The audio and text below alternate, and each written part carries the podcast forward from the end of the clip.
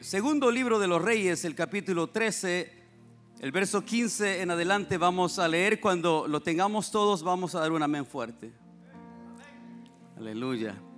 Apenas yo lo estoy encontrando, ustedes ya lo tienen. Gloria a Dios. Vamos a leer la porción y luego estaremos orando, pidiéndole al Señor que Él pueda enviar su buena palabra este día. Leemos la palabra y dice de la manera siguiente, y le dijo Eliseo, toma un arco y unas saetas.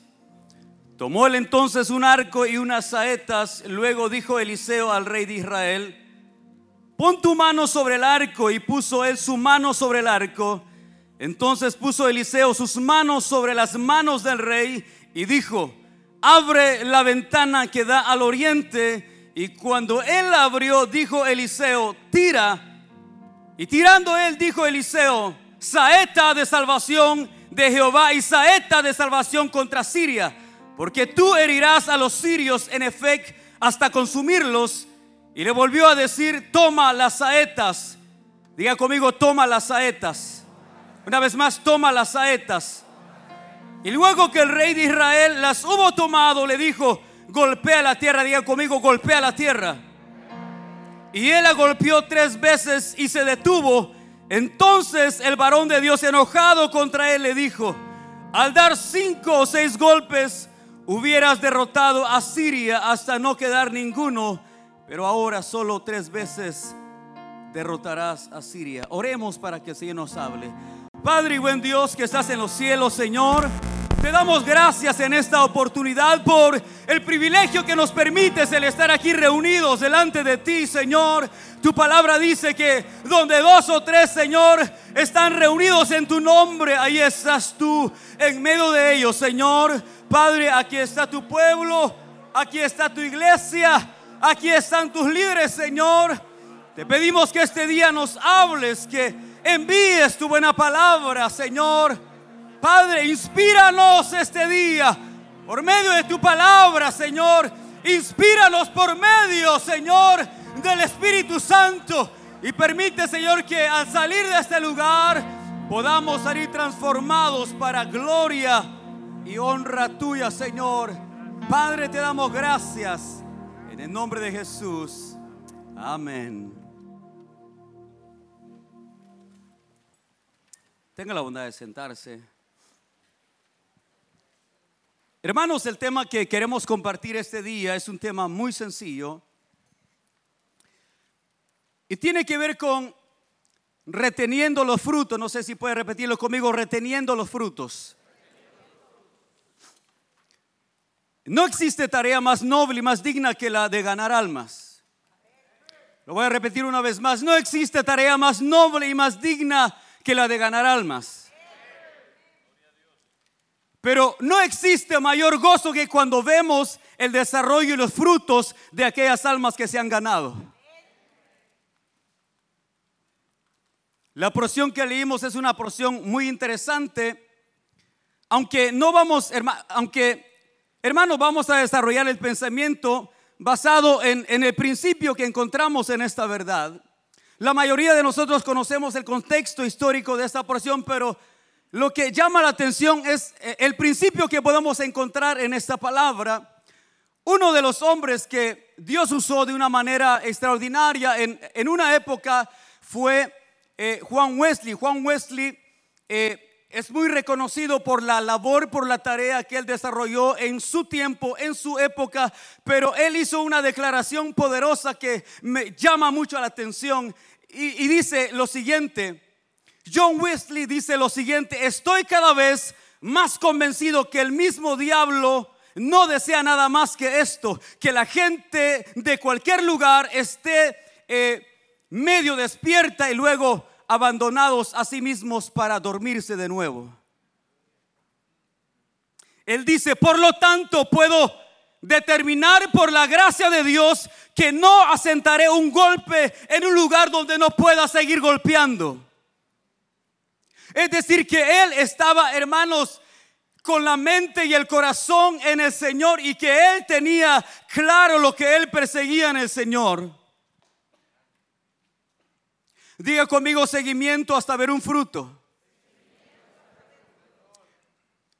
Yo creo, hermanos, que después de haber visto la mano de Dios en la actividad que tuvimos del evento Cree, nuestro corazón se llena de alegría y se llena de gozo al ver a las personas recibir a Cristo. No sé si dice amén.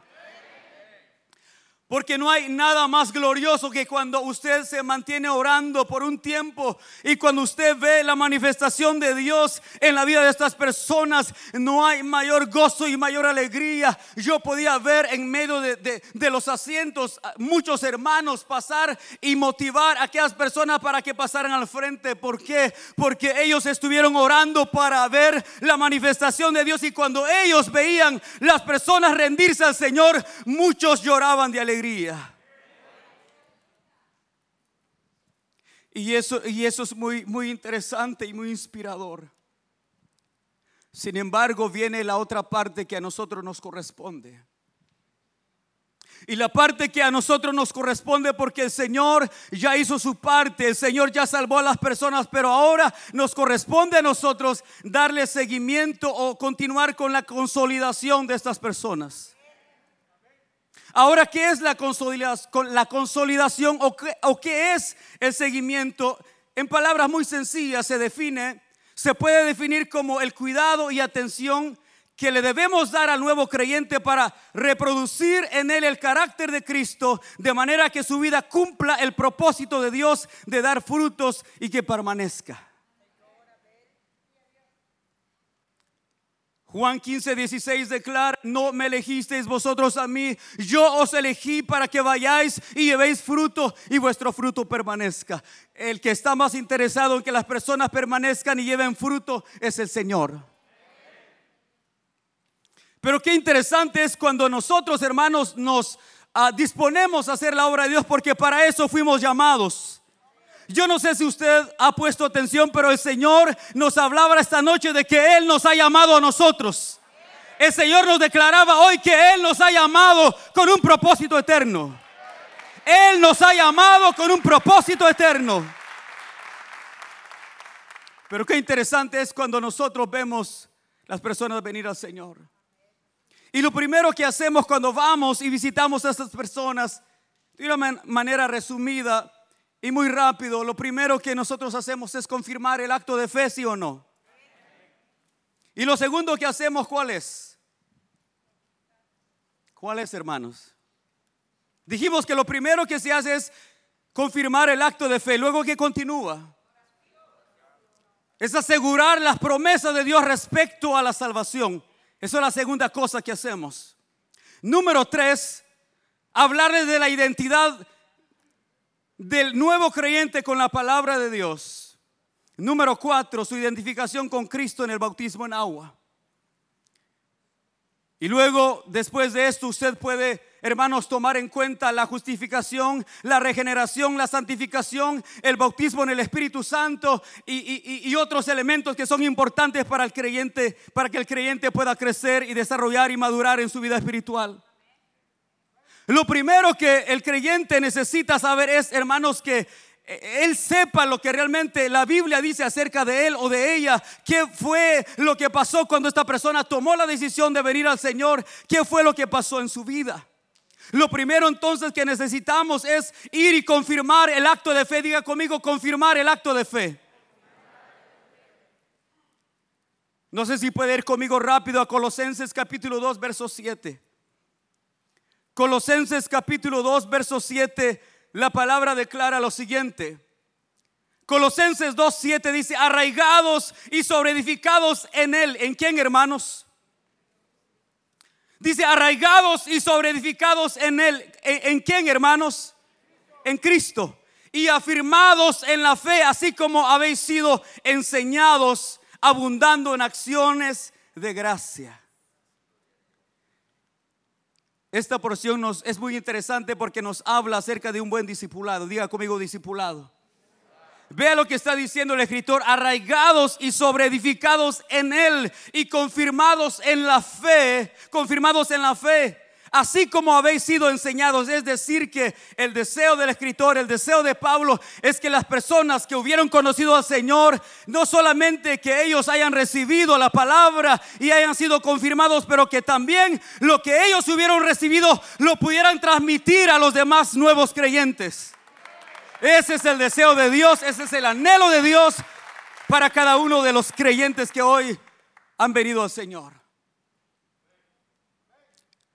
La mayoría de nosotros conocemos que todo creyente sólido, todo hombre de Dios en el Antiguo y el Nuevo Testamento necesitó de alguien que estuviera cerca para poder animarlo, estimularlo, para poder disipularlo, para poder mentorearlo. Eso es el llamado nuestro, amados hermanos.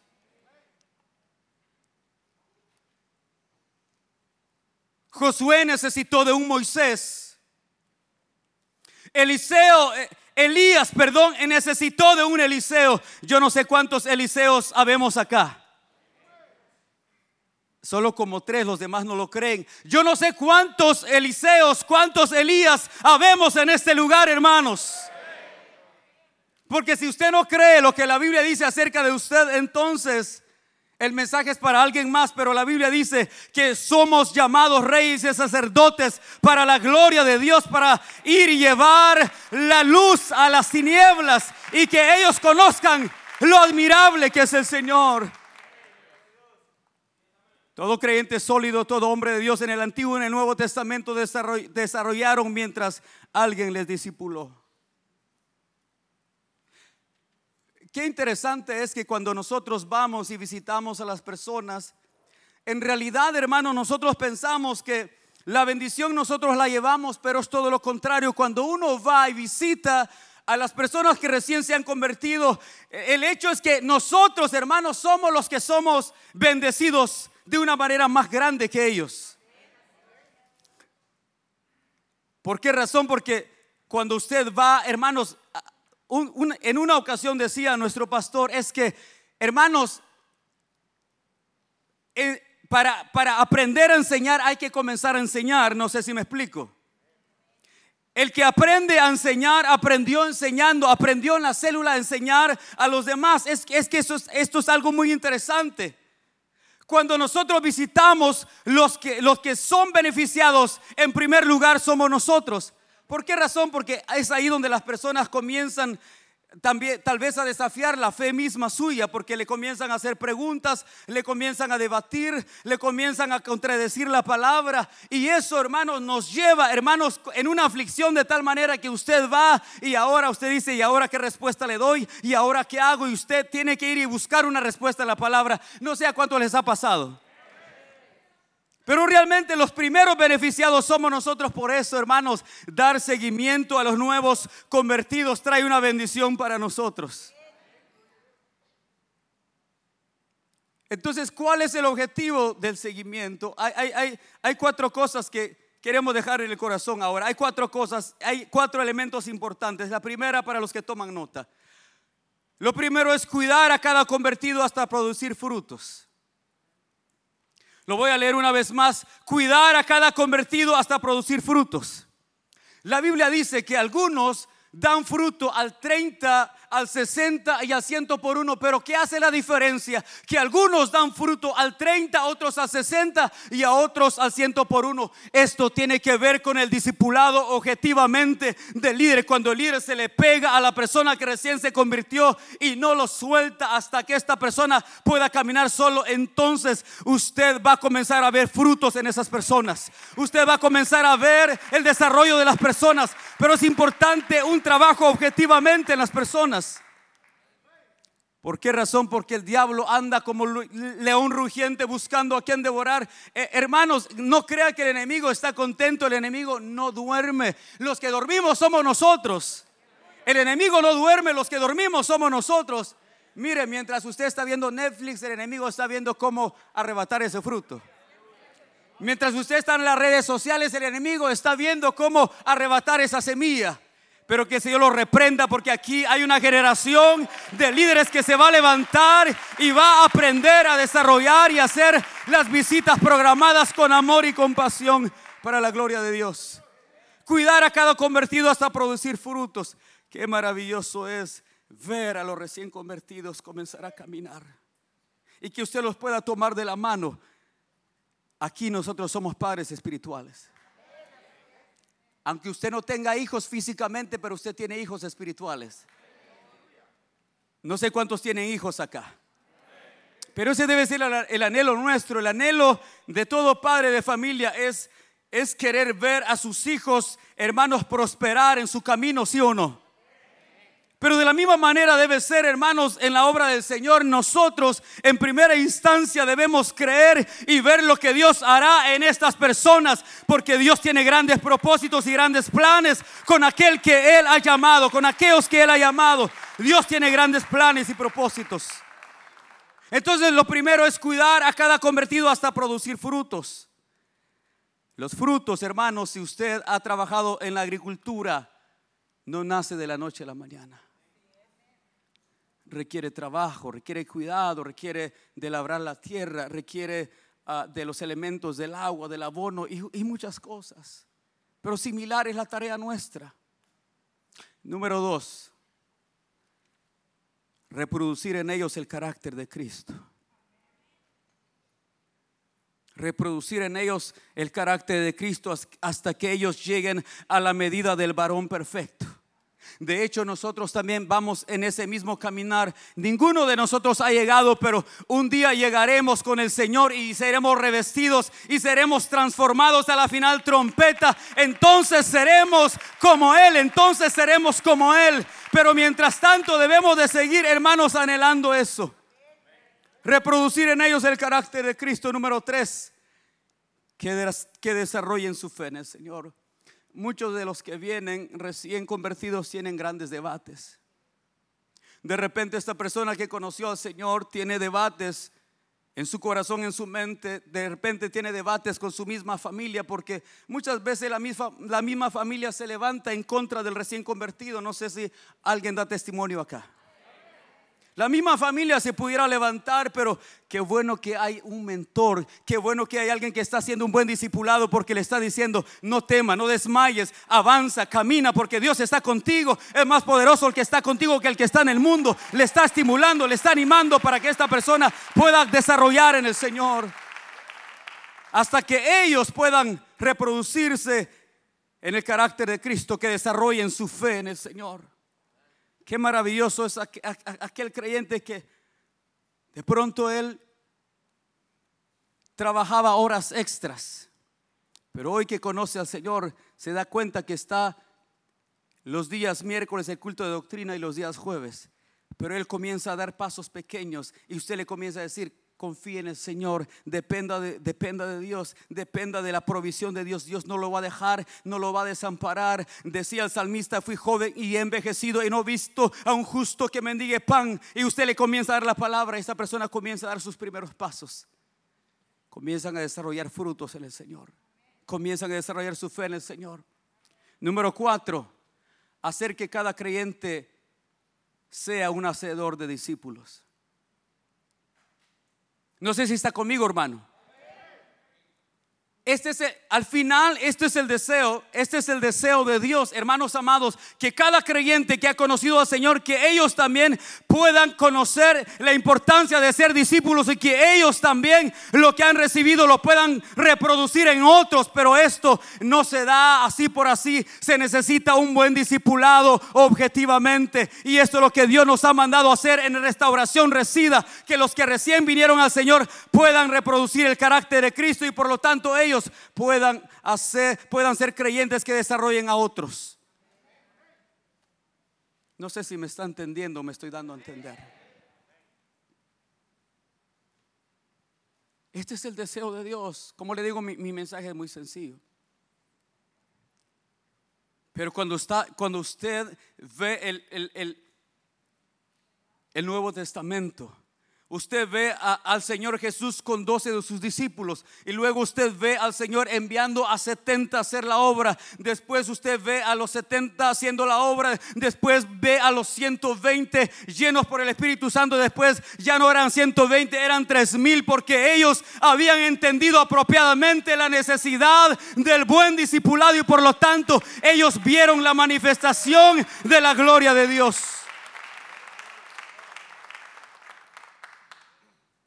Los creyentes necesitan saber las promesas de salvación que Dios tiene para ellos. Segunda carta a Timoteo capítulo 1 verso 8 dice, por tanto no te avergüences de dar testimonio, diga conmigo no te avergüences.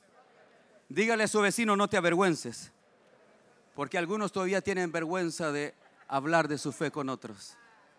Pero no vinieron hoy, se quedaron en casa. Tampoco están virtuales. Los que están virtuales lo hacen. Vean lo que dice, por tanto no te avergüences de dar testimonio de nuestro Señor, ni de mi preso suyo, sino, diga conmigo, participa de las aflicciones, sino participa de las aflicciones por el Evangelio según el poder de Dios quien nos salvó y llamó con llamamiento santo, no conforme a nuestras obras, sino según el propósito suyo y la gracia que nos fue dada en Cristo Jesús antes de los tiempos de los siglos. Todo creyente nuevo debe tener la convicción y la seguridad que Dios le salvó y le llamó conforme al propósito eterno. Todo nuevo creyente necesita y debe saber y debe tener la convicción propia de que el Señor lo llamó, lo salvó de acuerdo al propósito eterno. Pero ¿quién hace eso? El líder se encarga de ir y llevarle esa verdad de tal manera que aquel que estaba dudando ahora, él dice, no, Dios tiene planes, Dios tiene propósitos con mi vida y él es confortado, él es consolidado en su fe y Dios, hermanos, comienza a glorificarse en estas personas.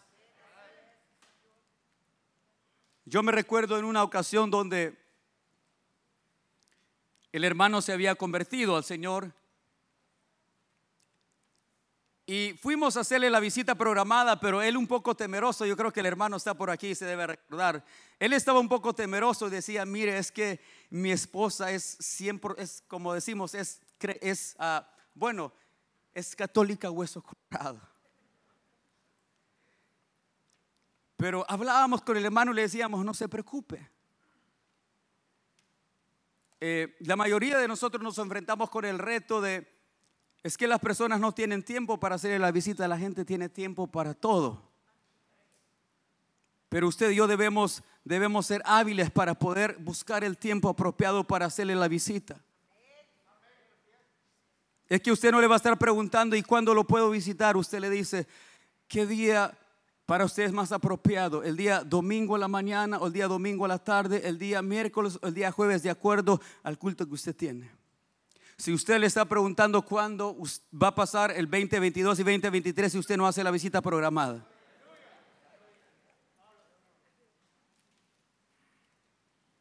Me recuerdo que llegamos a la casa del hermano y establecemos, establecimos la fecha y el día, la hora. Y me recuerdo que le decíamos al hermano, mire, invite a su esposa. No es que ella es, católica 100%, no importa, invítela, dígale que esté ahí. Y el, hermano fue obediente a la voz de Dios. Invitó a su esposa y mientras, y mientras hablábamos acerca de su posición en Cristo, mientras hablábamos acerca de, de, de, de, cómo Dios nos daba identidad, de cómo Dios a través de Cristo y su muerte en la cruz del Calvario nos daba una, nueva posición y nueva vida y esperanza mientras hacíamos la visita al final. Terminando la visita, ¿sabe qué pasó con la esposa del hermano? Ella dijo, yo me quiero entregar a Cristo.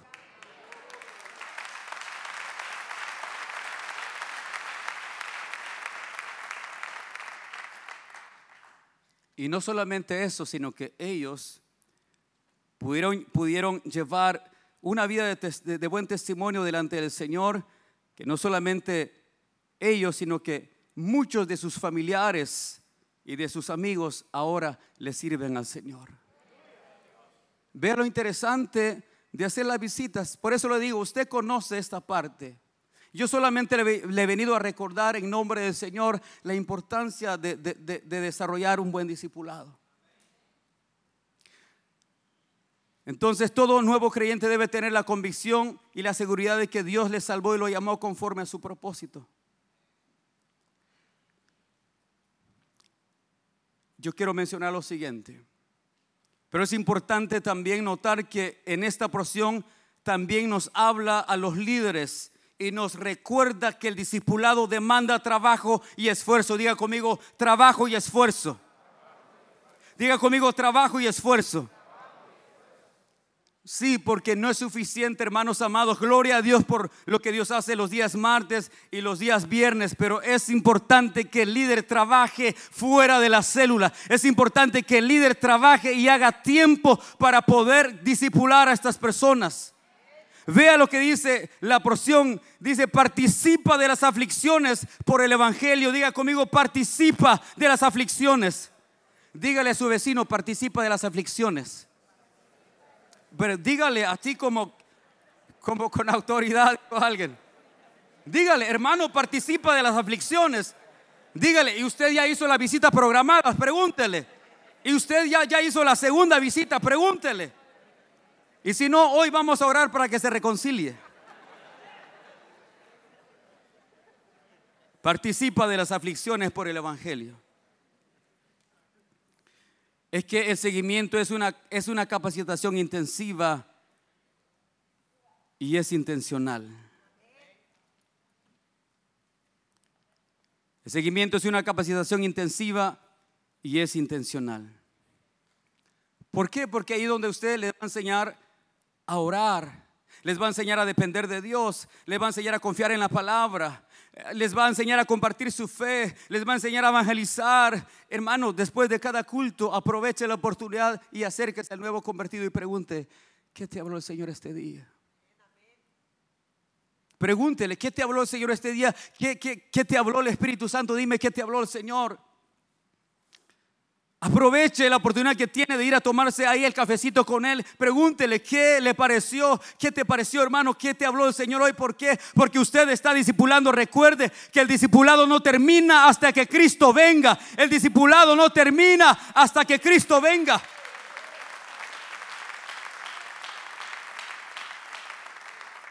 Pregúntele después de la célula qué te pareció el tema, qué te habló el Señor.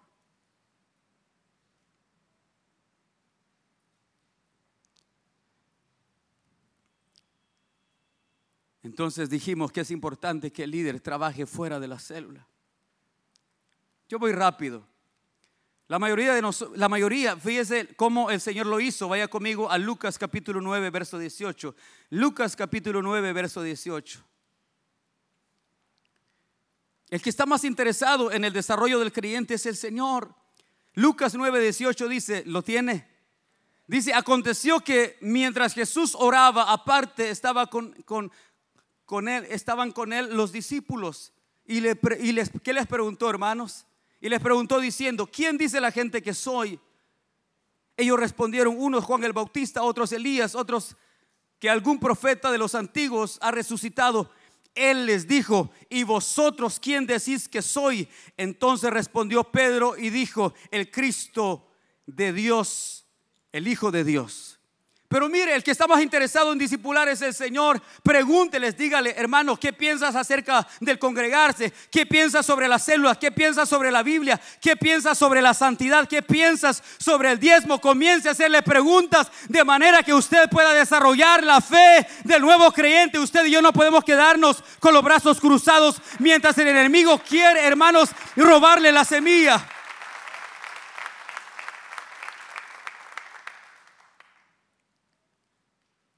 Utilicemos los recursos que Dios nos ha dado en la iglesia. Llévelos a casa de oración. Llévelos a las vigilias, llévelos al ayuno, llévelos a las caminatas, pero haga algo, no los deje, no los deje porque Dios, hermanos amados, nos ha bendecido con un grupo de personas pero nosotros no podemos, no, no, podemos dar por sentado de que porque ya llegaron, entonces hay que dejarlo. ¿Sabe por qué? En la porción que leímos, el, el profeta de Dios se enojó porque el hombre se le había dicho golpea la tierra y él golpeó la tierra. Le dijo golpea la tierra tres veces. Y él dijo, bueno, como ya se convirtieron una, dos, tres. Y a veces nos pudiera pasar a nosotros. Como ya llegaron al Señor, damos por sentado que ellos ya desarrollaron su fe. Es apenas el comienzo. Golpee cuatro, cinco, seis, siete, ocho, nueve, diez veces si es necesario, pero no detenga su mano, porque aquel líder que trabaja arduamente, sin lugar a dudas, verá la mano de Dios. El líder que trabaja arduamente, sin lugar a dudas, verá la mano de Dios. Yo alabo a Dios por aquel hermano que me, que, me, que me tomó. Tenía una semana de haberme convertido y me dijo, mira hermanos, acompáñenos. Y yo pregunté, ¿y dónde? Y me dijo, solo síganos. Dije, bueno, por las buenas ni modo. Y me recuerdo, yo me recuerdo yo no sabía que él había hecho una visita programada y solo me dijo, siéntese ahí y solo me dijo eso. Tenía una semana de convertido. Y comencé a ver cómo él compartía con las personas, las personas que recién se habían entregado al Señor y les hablaba y les compartía. Y algo sucedió en mí, algo sucedió. La siguiente semana me volvió a llevar y la tercera semana le decía, ¿por qué no me das cinco minutos a mí? La tercera semana le decía, deme cinco minutos a mí, yo quiero compartir algo. Pero eso solamente sucede en el discipulado no puede suceder eh, eh, en otro lugar. Por eso la bendición que tenemos es tan maravillosa que Dios nos encomendó a nosotros las almas. Ángeles quisieran hacer esta labor, pero Dios pensó en usted, Dios pensó en mí para poder desarrollar esta tarea gloriosa. Bendito el nombre del Señor. El más interesado, hermanos, en el desarrollo del creyente es el Señor. Vaya conmigo a Hechos capítulo 9, verso 10. Hechos capítulo 9, verso 10. Voy rápido, el tiempo se me está terminando. Hechos 9 del verso 10 en adelante, voy rápido, dice, había entonces en Damasco un discípulo llamado Ananías, y a quien el Señor dijo en visión, Ananías, y él respondió, heme aquí, Señor, y el Señor le dijo, levántate y ve a la, a la calle que se llama derecha y busca en casa de Judas a uno llamado Saulo de Tarso porque aquí él ora y ha visto en visión a un varón llamado Ananías que entra y le pone las manos encima para que recobre la vista. Entonces Ananías respondió, Señor, he oído de, de muchos acerca de este hombre. ¿Cuántos males ha hecho a tus santos en Jerusalén? Y aún aquí tiene autoridad de los principales sacerdotes para prender a todos los que invocan tu nombre. Escuche esto, el Señor le dijo, ve porque instrumento escogido me es este. El Señor te dice hoy, ve porque aquellos me son instrumentos útiles para la gloria de Él. Ve porque ellos son instrumento útil. El Señor le dijo, ve porque instrumento escogido me es este para llevar mi nombre mire, en presencia de los gentiles y de reyes y de los hijos de Israel. Cuando desarrollamos esa labor con diligencia, veremos la manifestación de Dios. Qué bueno que Ananías fue obediente a la voz de Dios. Quizás él iba temblando porque él sabía acerca de este hombre llamado Saulo, pero note lo que dice aquí, no está diciendo Pablo, está diciendo Saulo. No está diciendo Pablo, está diciendo Saulo. Hay un hombre llamado Saulo que me es instrumento. Por la obediencia de, Ananías, Saulo se convirtió en el gran apóstol Pablo. Benditos aquellos que entienden el propósito del discipulado, porque usted no sabe a quién está visitando, usted no sabe a quién está desarrollando, usted no sabe lo que Dios le ha encomendado en sus manos. Saulo se convirtió en el gran apóstol Pablo. Es sensibles a la voz de Dios. Pero yo quiero que vaya conmigo rápido a Hechos capítulo 15, verso 36, ya voy terminando. Hechos capítulo 15, verso 36. Mire lo maravilloso de la tarea del discipulado. Yo no sé si usted lo puede ver, pero qué glorioso cuando alguien entiende el valor del, discipulado. Vea lo que, vea lo, lo que hizo Ananías, lo que Ananías hizo se multiplicó en el apóstol Pablo. ¿Lo tiene? Hechos 15:36 dice, después de algunos días, Pablo dijo a Bernabé, volvamos a visitar a los hermanos en todas las ciudades en que hemos anunciado la palabra del Señor para ver cómo están. Ahora ya no es Saulo, ahora aquí era el gran emisario apóstol Pablo para la gloria de Dios. Aleluya, aleluya. Qué glorioso es el Señor, qué maravilloso es el Señor con aquellos que son sensibles a su voz. Saulo se convirtió en el gran apóstol Pablo. Ahora vea lo que, lo que, lo que, lo que salió de Saulo. Lo que salió de Saulo fue el gran apóstol Pablo, pero del apóstol Pablo nace Tito, nace Timoteo, nace Filemón, nace Epafrodito, nace Urbano, nace Clemente. Y usted puede mencionar un sinnúmero de nombres porque alguien llamado Ananías fue obediente a la voz de Dios y cumplió con el propósito por el cual se le había encomendado. Aleluya. Quiera Dios que nosotros vayamos a desarrollar la misma labor. No es suficiente golpear la tierra tres veces. Es necesario hacer una labor más allá de la tarea celular. Requiere de esfuerzo, requiere de, requiere de entrega, requiere de recursos, porque algunos de ellos los va a tener que invitar a un café hace poco en las últimas, los últimos bautismos en agua. Me llamó un hermano y me dijo, mira hermano, me dice, estoy a punto de hacer la última visita, es la cuarta visita. Y el hermano a, quien le voy a hacer la visita, él, él no puede, él trabaja en la tarde. Pero él dijo, no es problema porque yo pedí permiso el día viernes para realizar la visita en la mañana.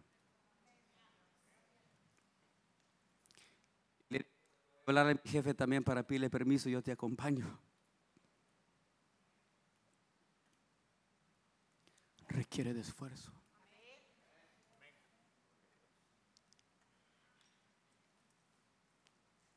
Entonces cuando entiende el valor que tienen las personas, su perspectiva va a cambiar. Este hermano dejó de ir a trabajar un día por ir a hacer la última visita programada.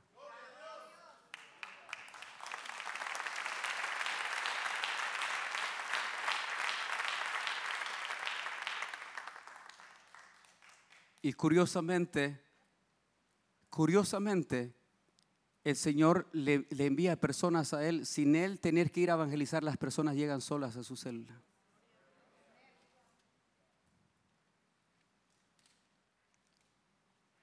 Porque cuando nuestro corazón está en el lugar correcto, Dios comienza a manifestarse de una manera grande. Cierre sus ojos ahí donde está un momento. Y dígale, Señor, aquí está mi vida. Si en algo te puedo servir, Señor, usa mi vida. Si en algo te puedo servir, Señor, usa mi vida. Dígale, Señor, yo quiero aprender a desarrollar y a ser un buen discipulado.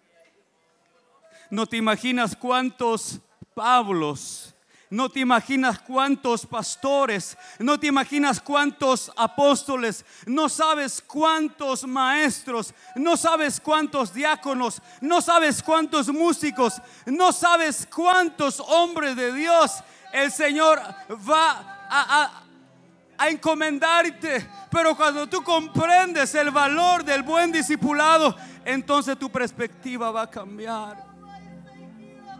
Aunque temeroso te acerques como Ananías, aunque tú digas es que no lo he hecho, hermano, comiénzalo a hacer, comiénzalo a hacer. Si lo único que conoces es un versículo, compártelo, porque aquello que tú tienes y lo compartes, ese, esa semilla comenzará a llevar frutos y frutos abundantes en el Señor.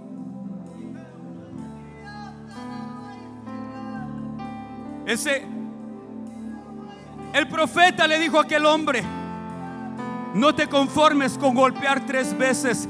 Le dijo, golpea hasta cuatro, hasta cinco veces, porque si hubieses golpeado cinco o seis veces, hubieses derrotado a Siria hasta no quedar ninguno. Pero le dijo, por cuanto solo golpeaste tres veces, solamente tres veces,